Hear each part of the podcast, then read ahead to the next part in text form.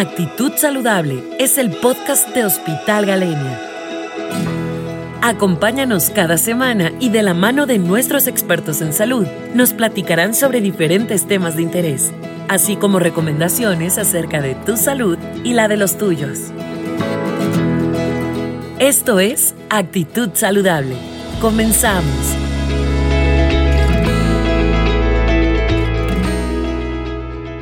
Hola, muy buenos días.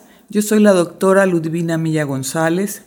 Soy dermatóloga, especialista en enfermedades de la piel y trabajo aquí en el Hospital Galenia. El día de hoy vamos a tocar un tema interesante que es la fotoprotección. La fotoprotección es el acto o la acción de cuidarnos de las radiaciones solares. Vendría una pregunta expresa a esto. Porque hay que cuidarnos de las radiaciones solares. ¿Por qué? Porque hay una inducción al fotodaño. No podemos hablar de fotoprotección si no sabemos lo que es un fotodaño. El fotodaño es una reacción muy complicada. Hay reacciones bioquímicas, reacciones celulares, moleculares, enzimáticas, pero trataré de explicarme para que podamos entender por qué debemos de protegernos del sol. Básicamente vamos a pensar en tres factores.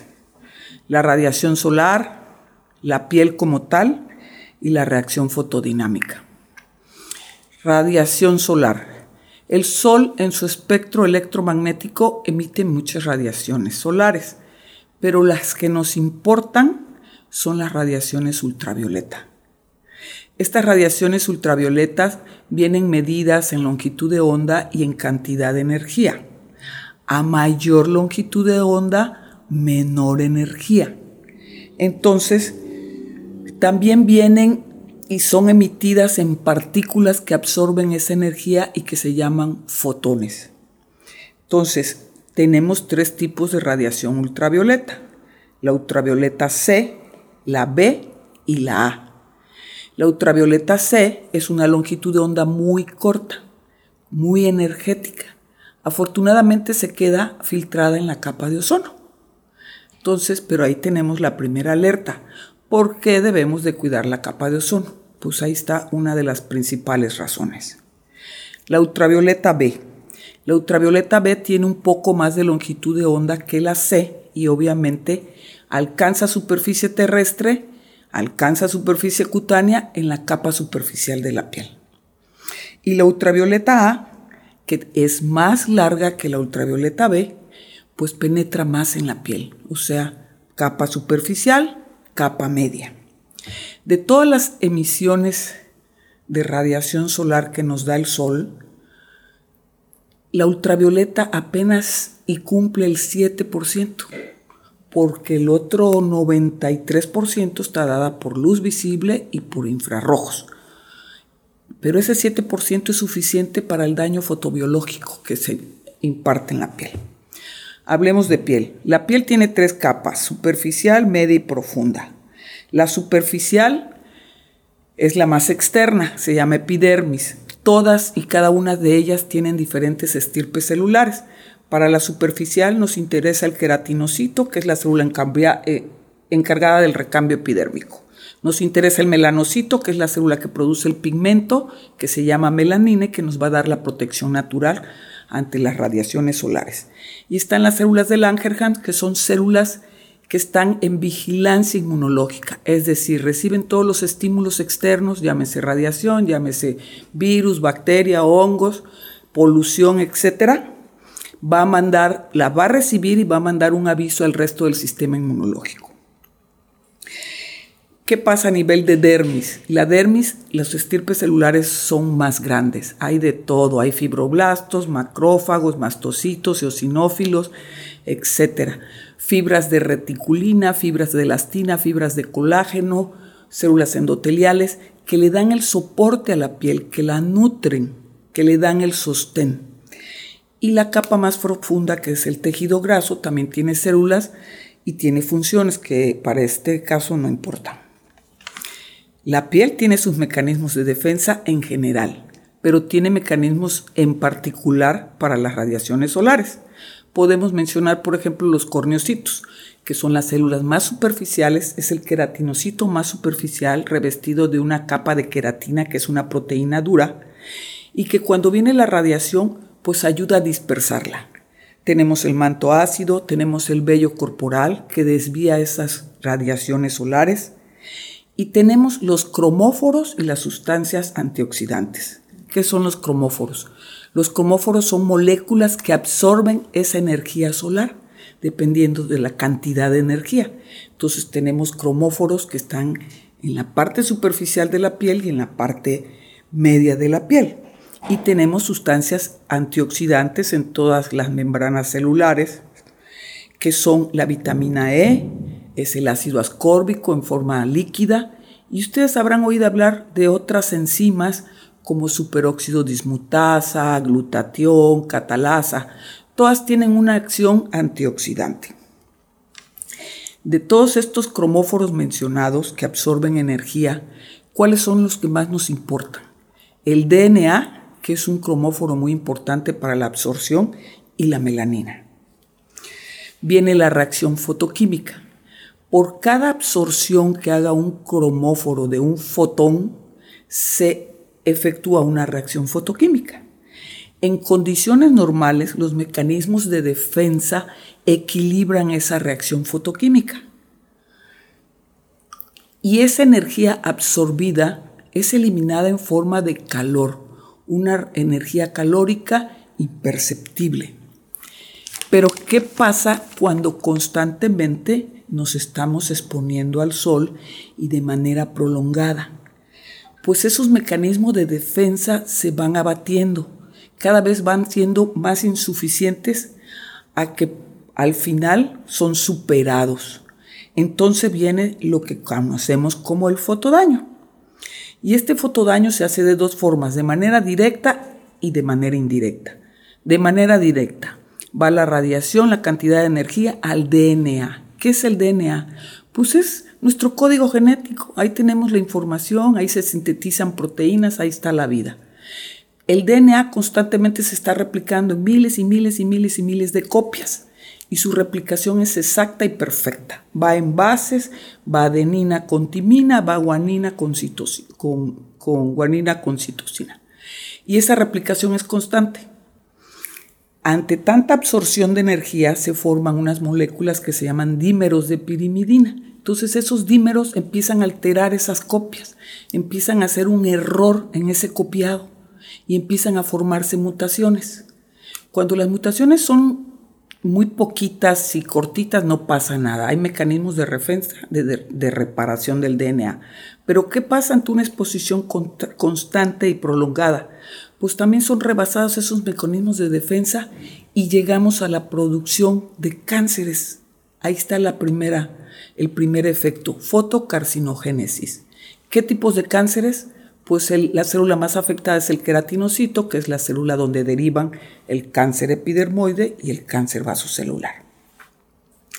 ¿Qué pasa si el mecanismo es indirecto? Aquí se necesita de oxígeno. ¿ok? cuando la molécula, el cromóforo, está muy cargada de oxígeno, se, altera, está muy excitado, pierde electrones y eso lo hace inestable. Entonces, y ahí es cuando viene el estrés oxidativo. Y en un intento de querer recuperar ese electrón, pues empieza a golpear a células vecinas y es cuando se produce el estrés oxidativo.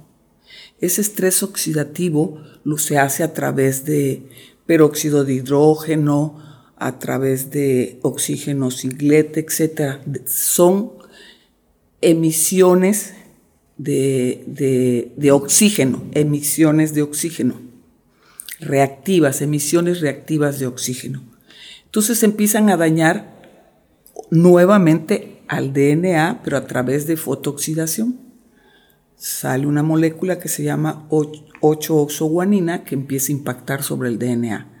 También a nivel de la dermis produce alteraciones inflamatorias. Estas células que están en armonía y trabajando de manera equilibrada, pues empiezan a sintetizar mediadores químicos inflamatorios que al final acaban, degradando al colágeno, a la elastina, que viene entonces el fotoenvejecimiento. Y por último, las células del Langerhans, que son células de vigilancia, que ya lo decíamos, se depletan, cada vez funcionan menos, cada vez dan aviso menos y entonces viene la inmunosupresión.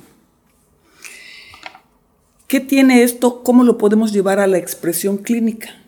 Pues a través de muchas formas de fotodaño. La primera es la quemadura solar.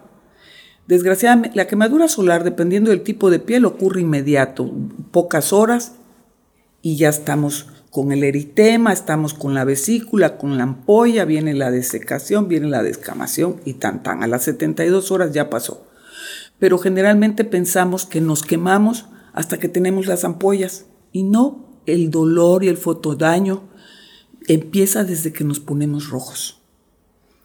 Las demás formas de fotodaño es por una exposición constante y sostenida. ¿Qué pasa? Vienen los léntigos solares, que son esas florecitas de panteón que le llaman generalmente todas las, las personas y que están en el dorso de las manos.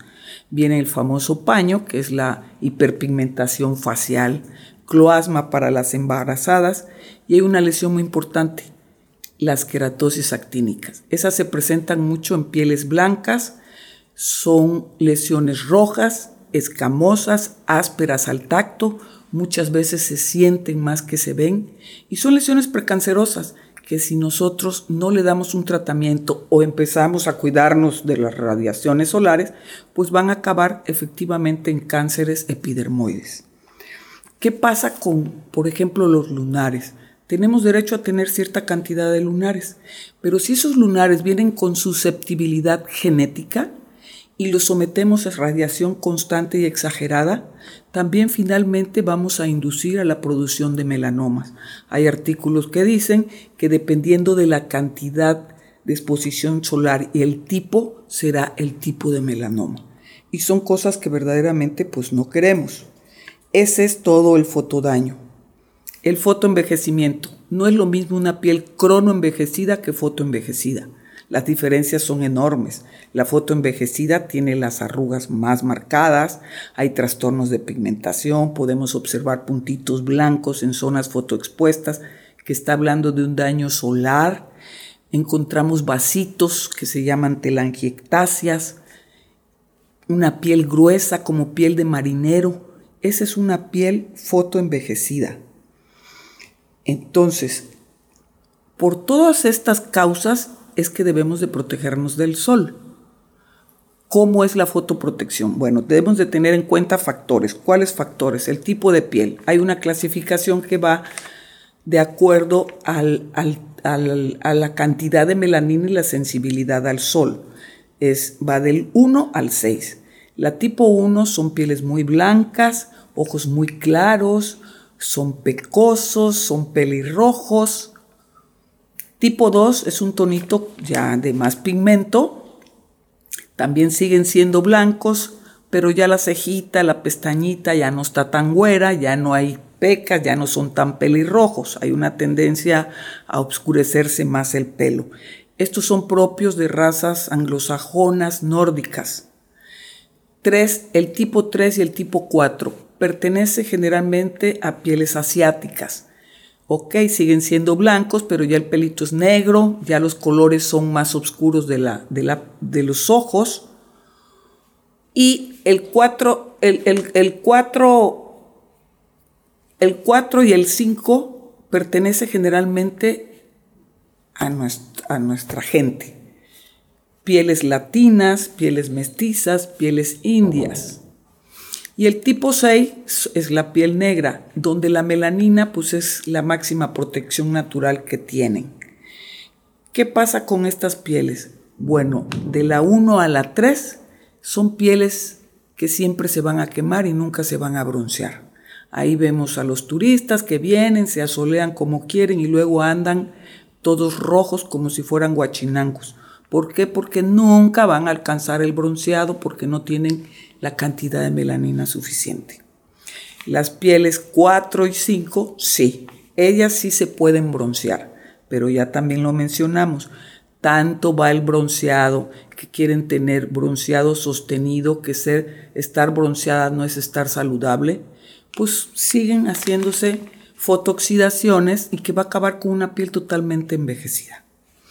Y los, y los de piel negra pues son, tienen bastante resistencia, pero igual si abusan pues también sus mecanismos de defensa serán dañados. Ante todo esto, ¿cómo debemos protegernos? Pues básicamente debemos tener en cuenta tres factores.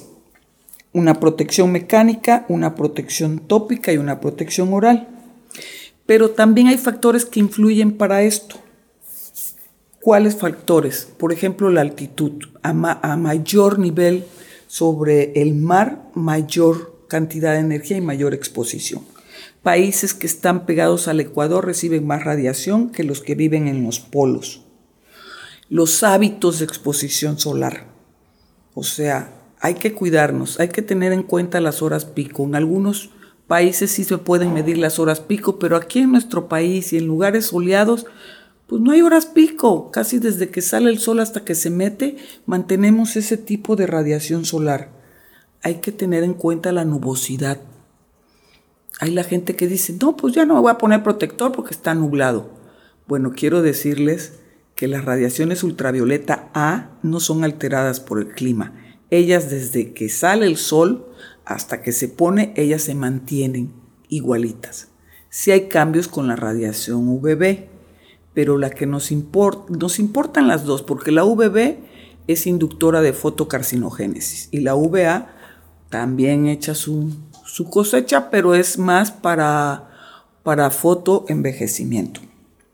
¿Qué pasa con la reflexión de la luz? Nos vamos a una palapa, estamos a todo gusto, no nos protegemos y cuando llegamos a nuestra casa estamos bien quemados. Dice el refrán, quema más la resolana. ¿Por qué? Porque hay reflexión de la luz a través del agua, a través de la arena, césped, el que más refleja es la nieve, con un 80% de reflexión solar.